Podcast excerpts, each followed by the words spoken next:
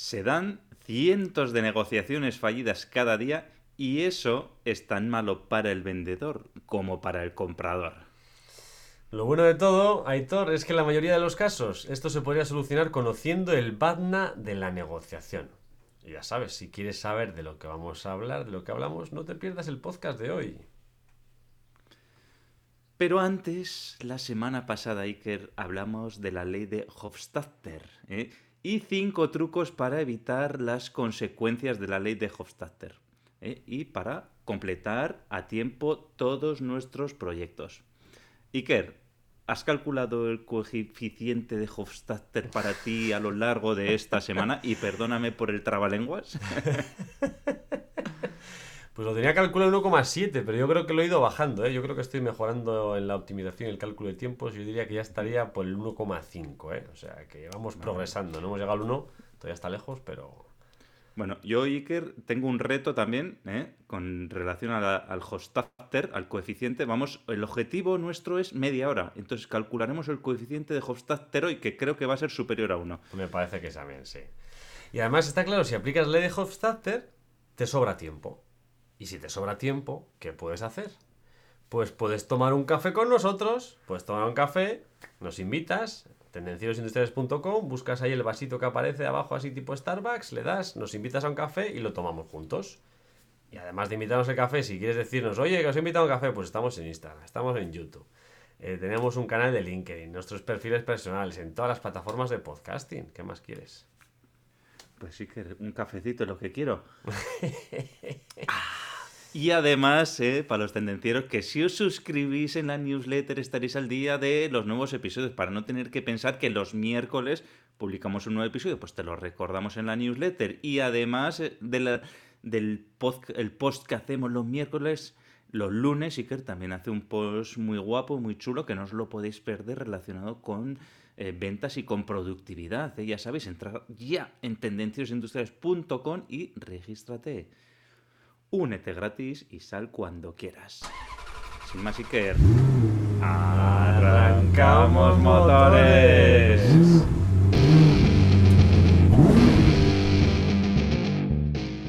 Tendencieros industriales. Tecnología, productividad y ventas.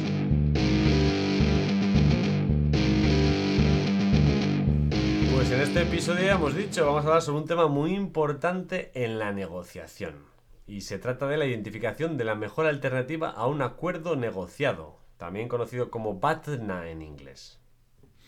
Así es, el BATNA es un concepto clave en el proceso de negociación y puede tener, que sepas, un gran impacto en la capacidad de una persona para lograr los objetivos y para obtener el mejor acuerdo posible, lo que va a beneficiar a las dos partes.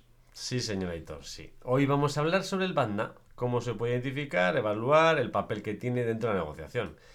Y además al final daremos unos consejillos, unos consejos prácticos para mejorar, Aitor, tu banda cuando vayas a negociar y así mejorar las posibilidades de éxito en una negociación. O sea, Iker, que si quiero negociar como un profesional, me tengo que escuchar todo el podcast, ¿no? Yes. Y y además es que hemos dado unos consejos, ¿verdad? Que son, ¿eh? Canela en rama. Vale, entonces este episodio, Iker, si yo quiero mejorar, es para mí, ¿verdad? Es para ti, así es.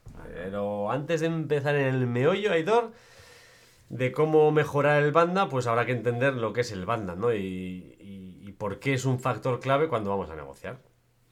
Iker, esto déjamelo a mí. Batna. Batna es el acrónimo que significa Best Alternative to a Negotiated Agreement. Vamos, en cristiano, mejor alternativa a un acuerdo negociado. O sea que si lo traducimos ya al castellano. Al Sería castellano Castilla. mejor alternativa a un acuerdo negociado. Man, suena peor, sí. Mejor el banda, ¿eh? vale, vale. Bueno, si lo traducimos ya de todo, banda es la mejor opción que tienes para alcanzar un acuerdo durante la negociación, ¿no? Tu mejor opción. Es la alternativa que tienes disponible para ti, en tu caso, tu banda. Entonces, Iker, por lo que dices, es importante identificar y evaluar un buen BATNA y es esencial en cualquier proceso de negociación, ¿verdad? Correcto. Al final, si estás es negociando, esto. por ejemplo, un precio de un coche y tu banda es comprar un modelo similar a un precio más bajo en otro concesionario, entonces pues sabes que no estás dispuesto a pagar más que ese precio. Por encima de ahí no vas a pagar más. Entonces, ese es tu precio máximo, es tu banda. Ok, o sea que tener un buen BATNA va a ser beneficioso para mí, ¿verdad? Porque me va a dar, en realidad, pues me va a dar una posición, pues más, como podemos decir, más sólido, más de más poder durante la negociación, ¿no? Y entonces conocer el BATNA, pues también me va a permitir, pues establecer esos límites claros dentro de la negociación. Oye, pues quiero llegar hasta aquí, tengo estas alternativas y de esta manera, pues oye, aumentarán mis posibilidades de que ese acuerdo que haga con la otra parte, pues sea más favorable hacia mí, ¿no? Tal cual. O sea, si tienes un buen banda, un buen BATNA, mejoras la negociación. Si tienes un mal BATNA, pues te perjudica gravemente las posibilidades que tienes de éxito la negociación. Al final estás en una posición débil. Si no tienes un buen banda, estás en una posición débil tienes que aceptar un acuerdo posiblemente que sea desfavorable o no tan favorable como podía serlo.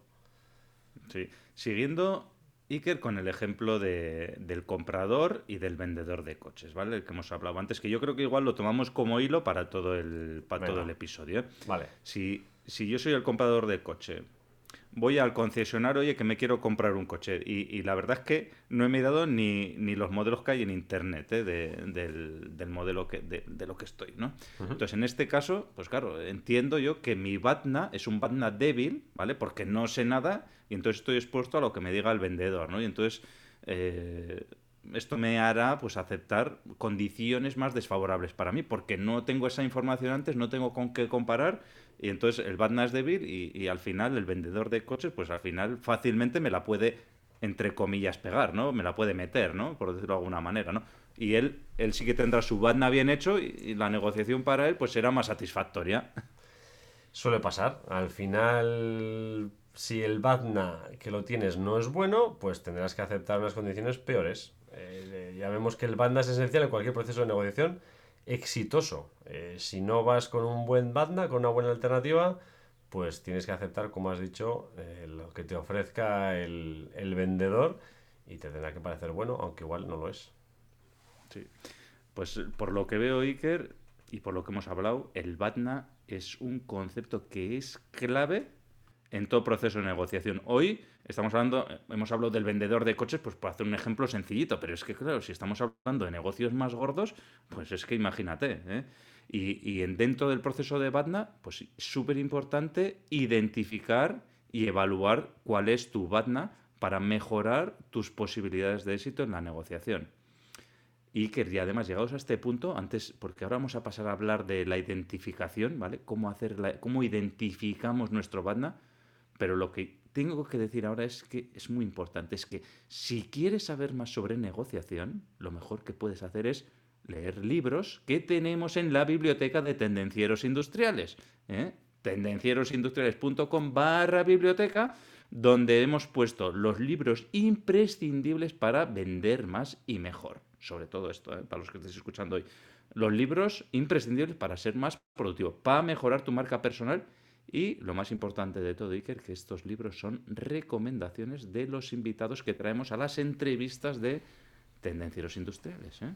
Pues sí, señor. Ahora que ya sabemos cómo mejorar la negociación y ya sabemos lo que es el BATNA, pues vamos a ver cómo identificarlo. ¿Qué te parece?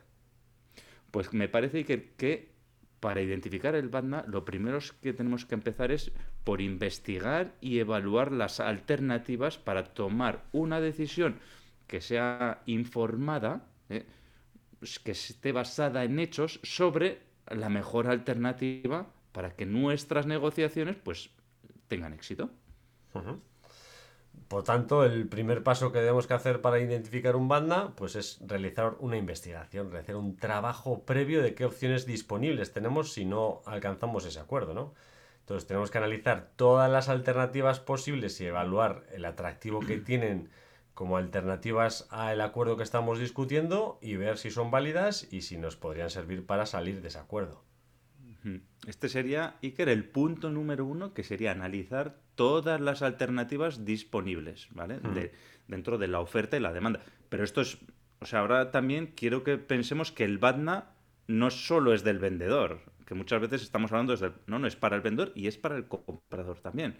Y algunas herramientas útiles para la identificación del BATNA, por ejemplo, es el análisis DAFO o el análisis FODA, ¿no? que se suele decir, es el análisis de mercado, es la investigación de la competencia, es la investigación de la industria. Estos son factores eh, dentro de los cuales nos ayudan a identificar y analizar nuestro, nuestro BATNA, ¿no? nuestra zona esa de eh, Best Alternative to a Negotiate Agreement. Al final lo que has dicho, el comprador tendrá un BATNA y el vendedor tendrá otro BATNA, que no serán el mismo ni de coña. Entonces, pues eso, habrá que llegar a un acuerdo entre los BATNAs de cada uno. Lo que has dicho, las herramientas que tenemos, una de ellas es el DAFO. Algunos dicen FODA, a mí no me gusta, a mí me gusta más DAFO, que es lo mismo, pero, pero en castellano. Al final es una herramienta eh, que nos ayuda a evaluar las fortalezas, las debilidades, las amenazas y oportunidades pues, de una empresa o de un producto o de un negocio o de lo que queramos analizar. Y una vez que analizamos todo el DAFO, eh, ponemos en los cuatro cuadrantes pues estas cuatro características que hemos dicho, pues podemos saber eh, perfectamente dónde estamos situados en el BANDA. Y en el, cacho, en el caso de los coches, pues habría que hacer un análisis. Si quiero comprar o vender un coche, pues tengo que decir, pues que es grande, es pequeño, esto que es una debilidad, es una amenaza, es una oportunidad, consume mucha gasolina, consume poca. Bueno, pues ponerlo en cada uno de los sitios. Si el mercado eléctrico ahora está amenazando y el nuestro es de es un ICE, hice, pues bueno, al final pues eh, tenemos que ver dónde estamos y saber cuál es nuestro banda. Mm. Sí, lo que dices, al final tenemos que saber cuáles son los puntos fuertes y débiles de nuestra propuesta como comprador o de nuestra propuesta como vendedor. Es muy importante. Yo estoy que ya lo hemos hablado en muchas ocasiones y, oye, si vas a la web de Tendencieros o a nuestro podcast, buscas DAFO y tenemos ya tenemos ya bastante bastante temática ahí para, para que lo podáis estudiar. El siguiente punto que hemos dicho es el análisis de mercado, ¿vale? Entonces, tenemos el, el DAFO de nuestro producto, de nuestro servicio, ¿vale? Y ahora tenemos que analizar el mercado. ¿eh? Tenemos que evaluar eh, pues las tendencias de mercado, las necesidades, los deseos de los consumidores. Tenemos que identificar cualquier oportunidad que pueda estar disponible en el mercado. ¿Vale? Imaginaos, por ejemplo, seguimos con el ejemplo de los coches, da igual que seas comprador o que seas vendedor, tienes que saber qué es lo que se está moviendo en el mercado, ¿no? ¿Qué coches puedo comprar o puedo, puedo comprar o puedo tener yo como competidores dentro del mercado de vehículos nuevos? Dentro, claro, del mercado de vehículos de segunda mano, que aunque yo venda coches nuevos, pero bueno, el mercado de segunda mano es parte del mercado, ¿no? Porque ese comprador pues puede decidir comprar un coche nuevo o irse a uno de segunda mano de una gama más alta pero más barato, por decir algo, ¿no? Entonces, tanto si eres comprador como si eres vendedor, pues tienes que tener ese análisis de mercado y tienes que ver las diferentes opciones que existen y, y dentro de todo eso, pues si eres un comprador, pues tienes que analizar dónde estás, ¿no? Y si eres un vendedor, pues lo mismo, ¿no? Pues yo me dedico a vender coches de segunda mano o yo me dedico a vender eh, coches nuevos, además eh, de la gama, no sé qué, o yo soy un comprador y voy a comprar, pues tengo este presupuesto y a ver dónde lo sitúo dentro de lo que hay en el mercado, ¿no? Pues bueno, analizar el mercado es otra de las posibilidades para conocer nuestro banda.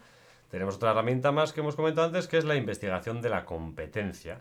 Al final, analizar la competencia que existe en el mercado con la oferta que hace, con los precios y el marketing que tiene, pues nos da una información muy valiosa de los posibles acuerdos que hay disponibles, ¿no? ¿Qué otras posibles alternativas a este acuerdo existen?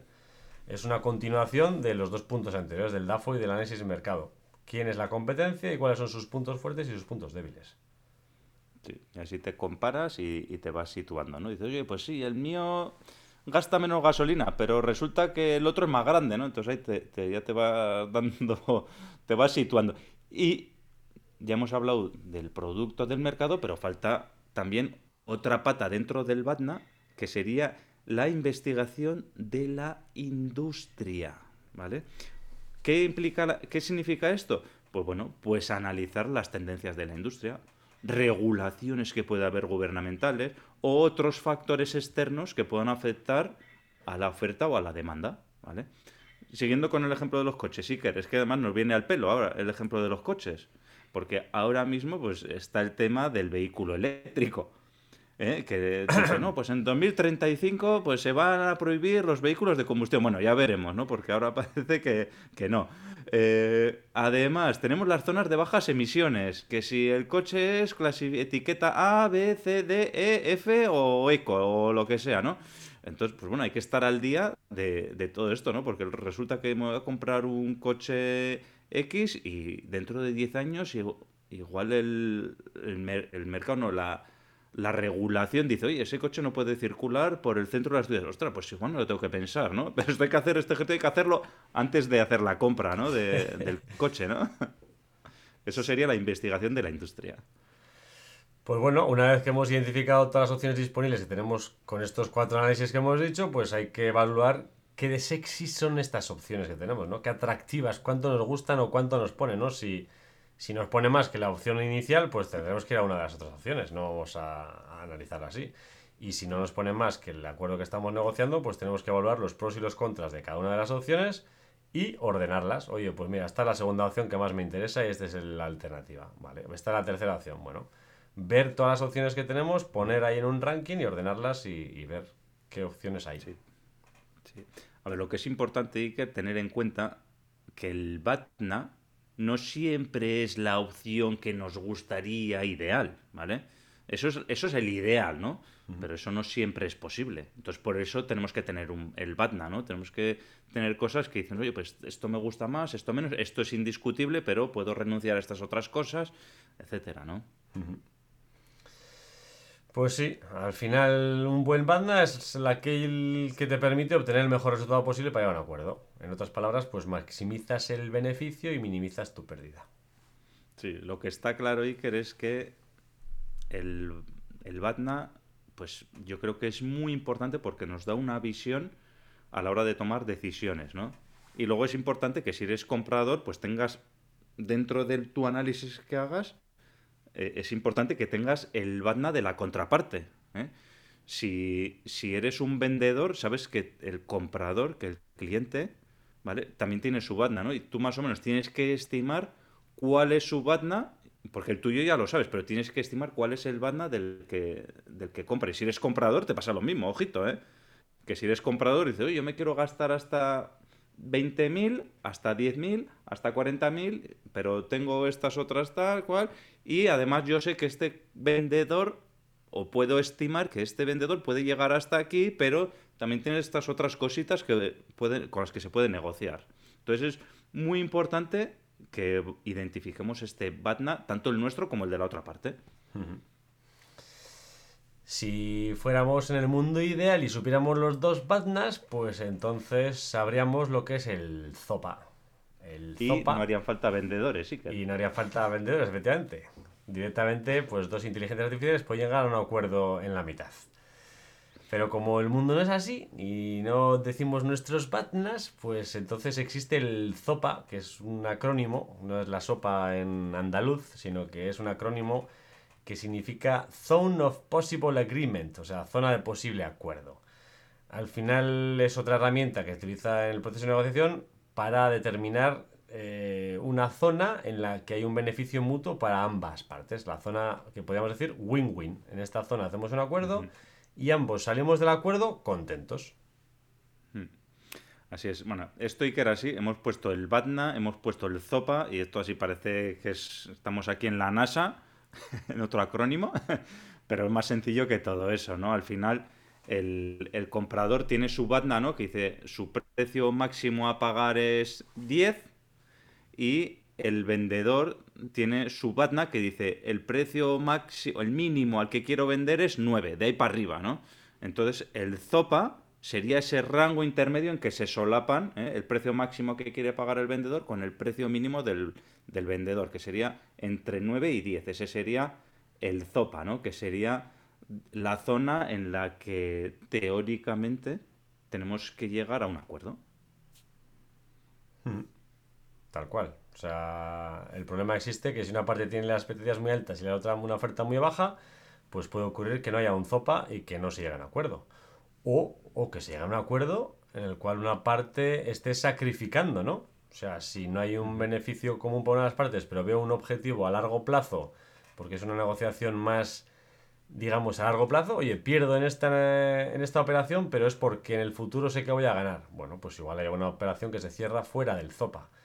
Pero lo normal es que en, dentro del ZOPA se cierren las negociaciones porque es una zona en la que ambas partes están de acuerdo y hay un beneficio común y un margen común. Entonces, pues bueno, ahí trabajan ambos de la mano y se llega a un acuerdo y ambos salen contentos de la operación.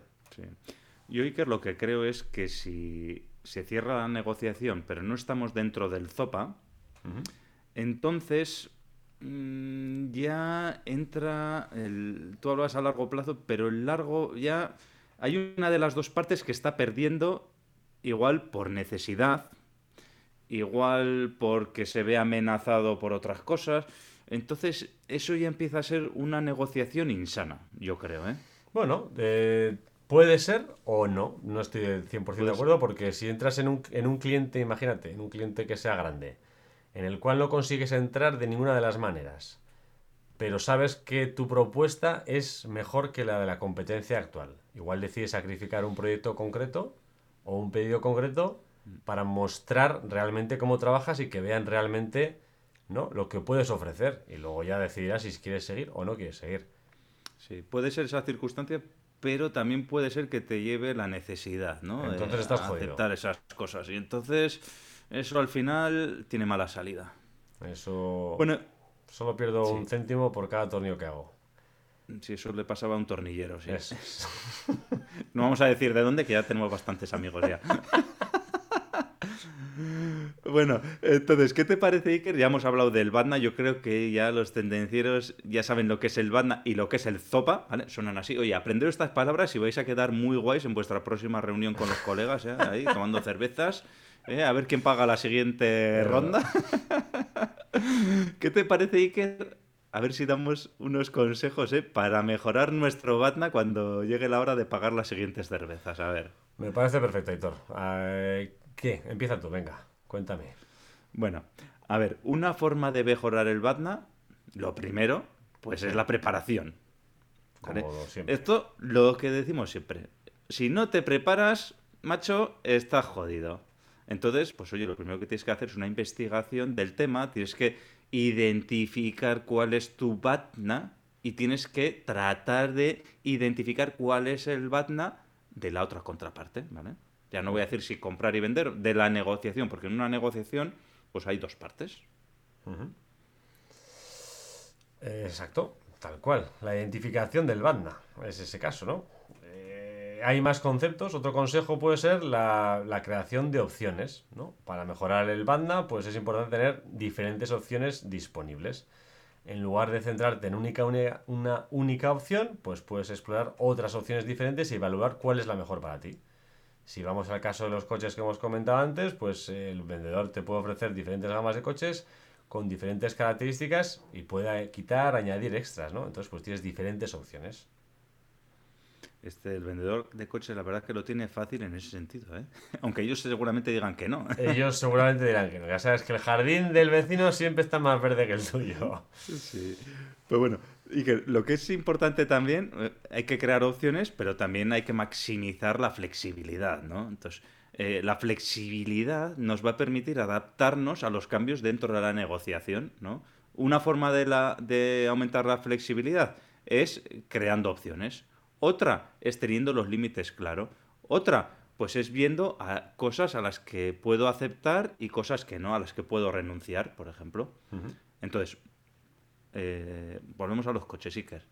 Eh, yo sé, por ejemplo, que me quiero comprar un coche, ¿no? Pero bueno, luego cada comprador y cada vendedor de coches es diferente, ¿no? Sí. Pero yo como comprador, pues igual para mí es indispensable que ese coche tenga un maletero grande. Porque yo tengo unas necesidades y yo quiero un maletero bien grande. Pero igual para ti, que eres un tío curioso, pues igual para ti lo importante, te da igual que el maletero sea más pequeño, pero tú no puedes renunciar a tus 300 caballos de potencia con gasolina y con bien de plomo. ¿eh? Para que haga bien de ruido y se oiga bien ese motor rugido. y que contamine bien. Cada, dentro, dentro de las opciones, pues cada uno tiene sus cosas irrenunciables y, tú igual puedes renunciar al maletero y yo puedo renunciar a los 300 caballos, pero no puedo renunciar al maletero. Así suele ser, sí, cada uno tiene sus necesidades. Entonces, pues lo que es. Pero hay que saber, pero eso, la flexibilidad es saber, pues eso, a qué estás dispuesto a renunciar y Exacto. qué estás dispuesto a aceptar.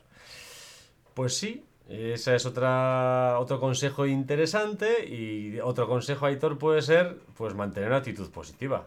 Al final, si mantienes una actitud positiva y enfocada a la solución de problemas, pues se pueden resolver todas las situaciones tensas y emocionales que se dan en las negociaciones.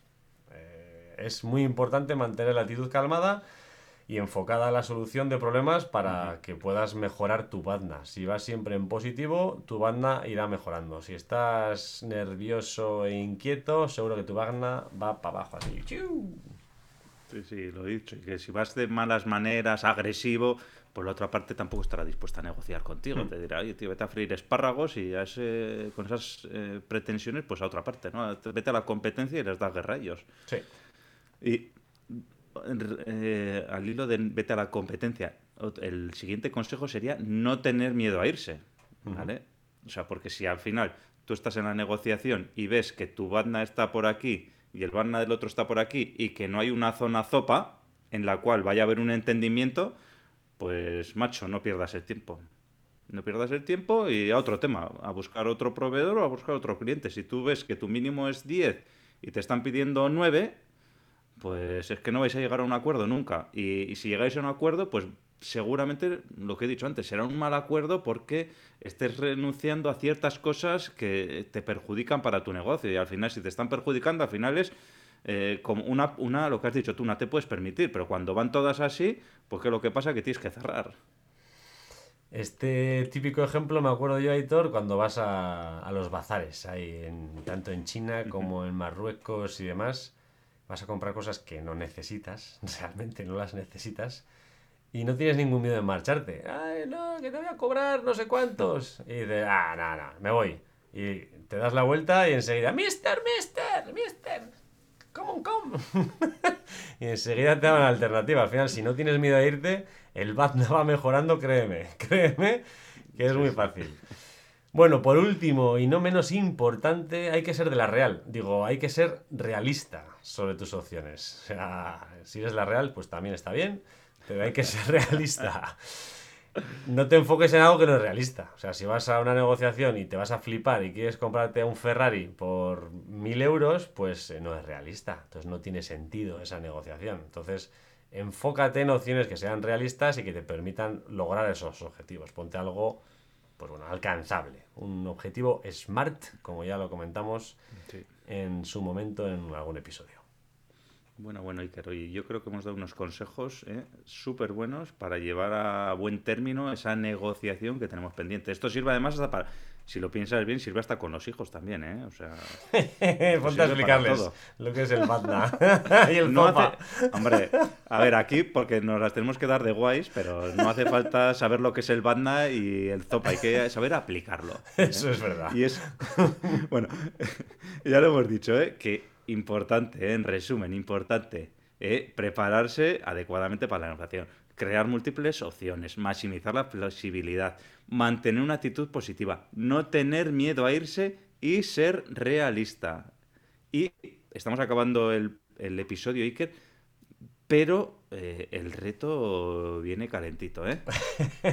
Antes de que digas el reto editor, hay que recordar que un buen banda mejora tus posibilidades de éxito en una negociación.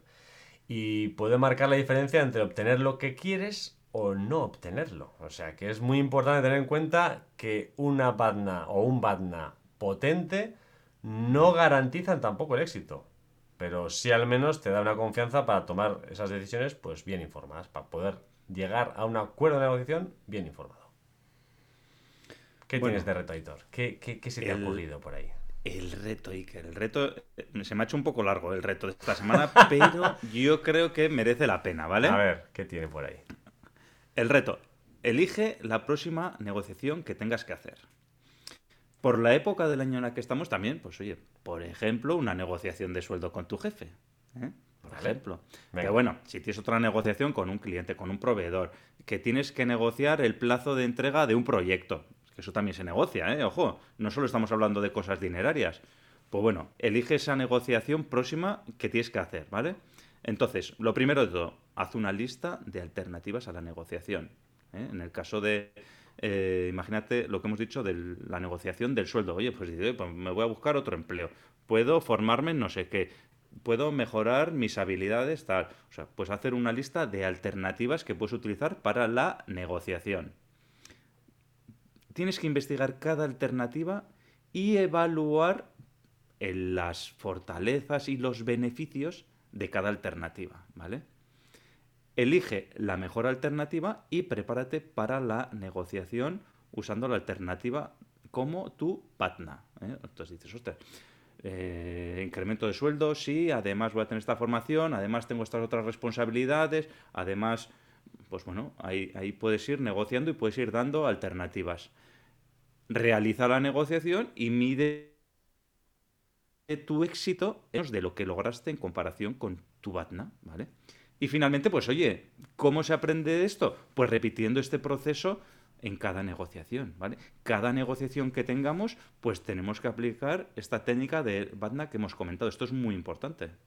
Lo he repetido 800 veces y no me cansaré de repetirlo. Como decía mi profesor de sexto, el amigo, el hermano severiano, practicar, practicar y practicar. O sea, la única forma de mejorar las habilidades de negociación y estar más preparado es practicar. Y desde aquí le mandamos un saludo a nuestro amigo Severiano, que yo creo que es el segundo episodio que sale. Sí, señor.